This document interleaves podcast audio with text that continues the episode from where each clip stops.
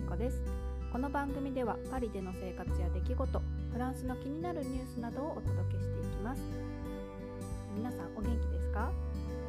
しばらく2週間に1回の配信にしようかと思っていてあのまた少し久しぶりの配信になってしまいました。今フランスはロックダウンの緩和が進んでいて5月の19日からはテラス営業も再開するのでみんなそれに向けてこう準備をしたりとかあの早くあのテラスで乾杯したいというふうなみんな盛り上がってきているような雰囲気です今今日水曜日なんですけど明日は木曜日フランスの祝日なんですね商店祭という祝日なので金曜日はまた平日なんですけどそこをお休みにしてしまって、まあ、木曜日と土曜日にこうフランス語だとポン橋を架けるというふうに金曜日お休みにして木金土日というふうにあのお休みにする人が多い感じです。っと今日お天気今週ちょっとそんなにお天気良くないんですけど、まあ、この週末もあのそのテラスの再開に向けて、まあ、ちょっと移動したりとかも制限がなくなったのでお出かけする人が増えるんじゃないかなという印象です。今日のテーマはフランスで未だになれないことについてお話ししてみたいと思います。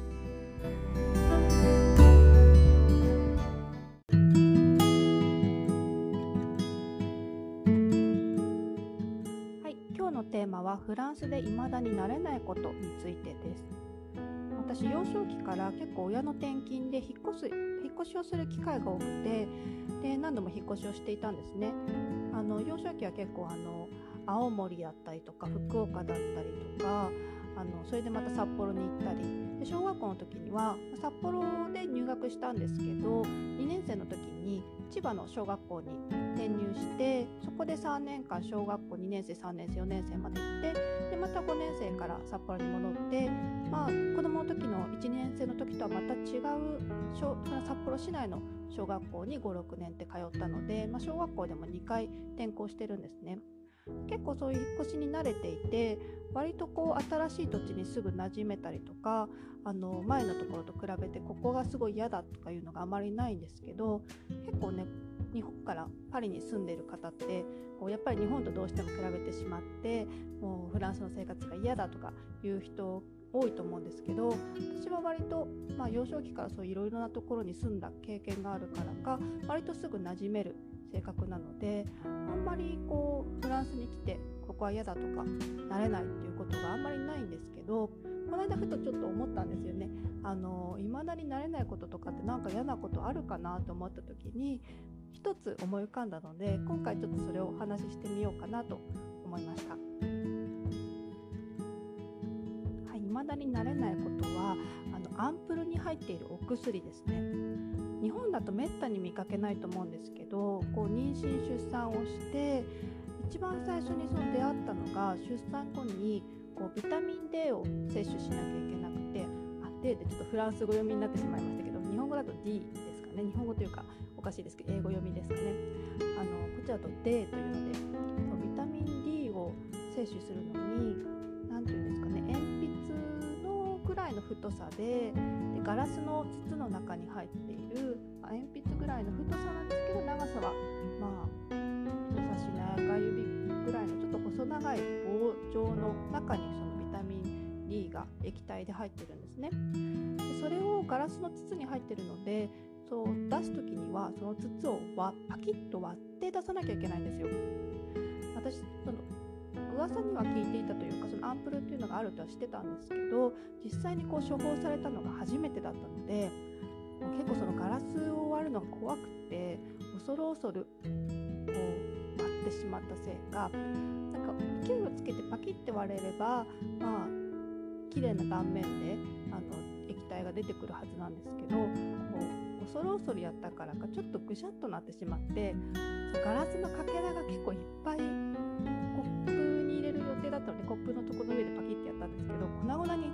ゃったんですよ。あこれも絶対飲めないと思ってもう捨てなきゃなと思って夫に言った夫はよく見もせずに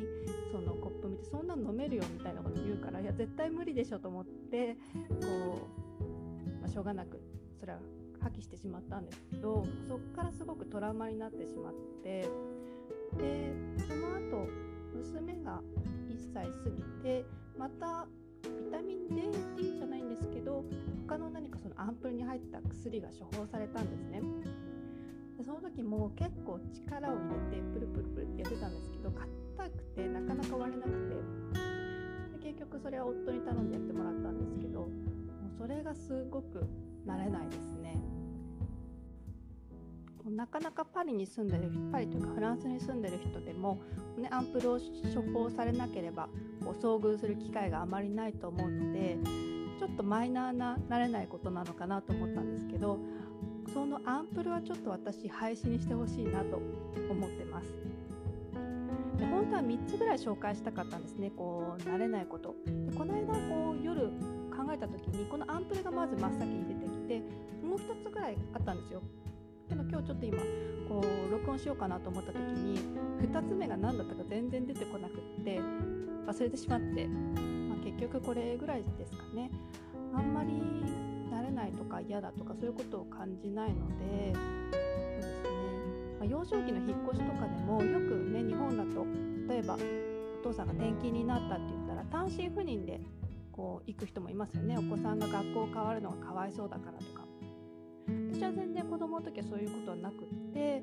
こう2回目の千葉から札幌に戻る時には親が、まあ、父親がちょっと話があると言ってすごいすまなそうにまた引っ越しになってしまうんだけど転校になってしまうんだけどって言われたんですけど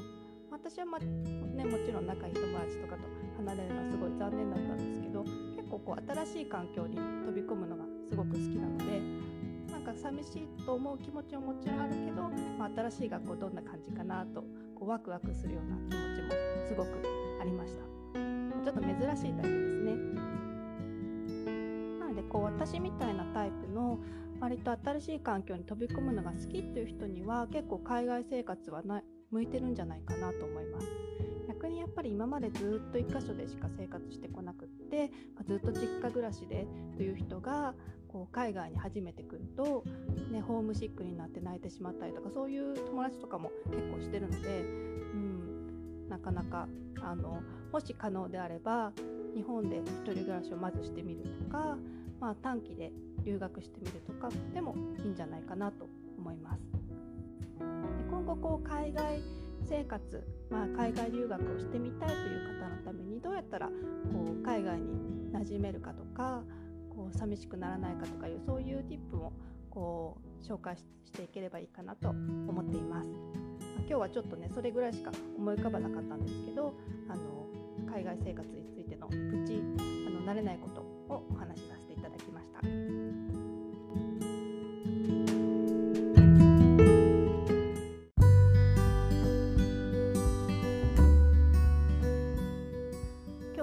スで未だになれないことについてお話ししましたなんかまたこのこういう海外生活についての情報あの何て言うんですかねハウツー的なことをまたお伝えできればいいかなと思っていますえ最後にちょっとお知らせです。このポッドキャストなんですがアンカーで収録しているのですが他にも Spotify、Apple Podcast、Google Podcast、ブレーカー、ポッドキャスト、ポケットキャストレディオパブリックなどでもご視聴可能です、えー、ご都合の良いプラットフォームで探していただければと思います、えー、それでは11回目の配信を聞いてくださりありがとうございました。また次回お会いしましょう。今日も素敵な一日をお過ごしください。